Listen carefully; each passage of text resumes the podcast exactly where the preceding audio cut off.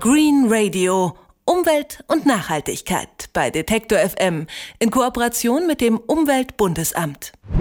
Die Produktion unseres Essens verbraucht Energie und Trinkwasser, sie beansprucht große Flächen Natur und sie verursacht Treibhausgase.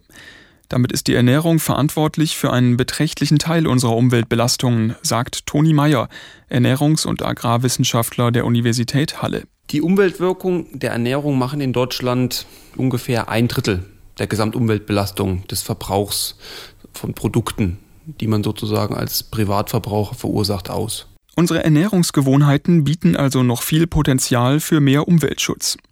Um herauszufinden, ob wir als Gesellschaft dabei auf dem richtigen Weg sind, hat Toni Meyer alte Daten der beiden nationalen Verzehrsstudien neu ausgewertet.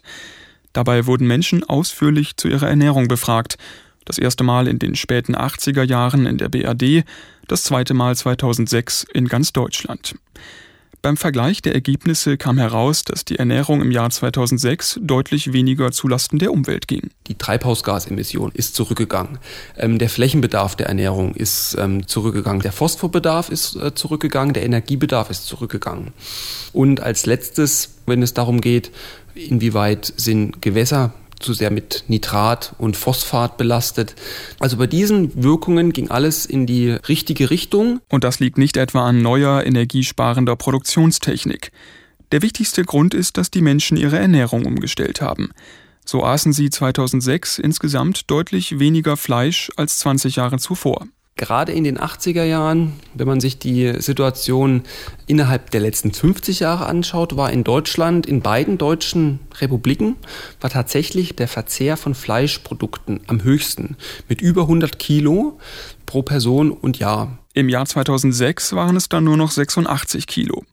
Das besonders umweltbelastende Rindfleisch kam sogar nur halb so oft auf den Teller wie früher.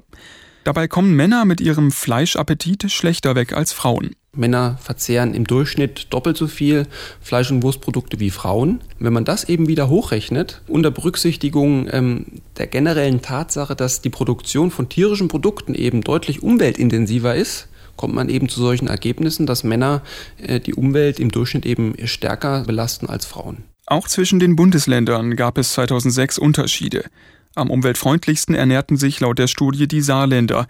Mitteldeutschland dagegen schnitt eher schlecht ab. Weil in Thüringen, Sachsen und Sachsen-Anhalt der Verzehr äh, von Fleisch- und Wurstprodukten immer noch relativ hoch ist, aber Thüringen, Sachsen und Sachsen-Anhalt waren jetzt auch nicht die schlechtesten. Wenn man das äh, so machen möchte, diesen Vergleich, dann schnitt ähm, Mecklenburg-Vorpommern eigentlich am schlechtesten ab. Bei diesem Ländervergleich bleibt allerdings außen vor, wie viel vom Essen am Ende in der Mülltonne landete. Und andere Studien deuten darauf hin, sagt Toni Meyer, dass die Menschen im Osten achtsamer mit Essen umgehen. Bundesweit betrachtet wurde 2006 mehr Essen weggeworfen als Ende der 80er Jahre.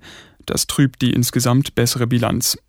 Und noch etwas hat sich ungünstig entwickelt. Für die Nahrungsproduktion wurde deutlich mehr Trinkwasser verbraucht. Und das haben wir darauf zurückgeführt, dass der Obstverzehr und der Verzehr von Nüssen und von Samen deutlich nach oben gegangen ist innerhalb der letzten 20 Jahre. Das ist unter gesundheitlichen Aspekten als positiv zu beurteilen, definitiv, aber eben nicht unter dem Aspekt der Wasserknappheit. Denn Nüsse und Obst werden häufig aus warmen und trockenen Ländern importiert. Auch Vegetarier und Veganer müssen also aufpassen. Ihr Fleischverzicht hilft zwar der Umwelt, andererseits könnten sie dazu beitragen, dass in anderen Ländern Konflikte ums Trinkwasser ausbrechen. Einfache Antworten gibt es also nicht beim Thema umweltbewusste Ernährung. Green Radio Umwelt und Nachhaltigkeit bei Detektor FM in Kooperation mit dem Umweltbundesamt.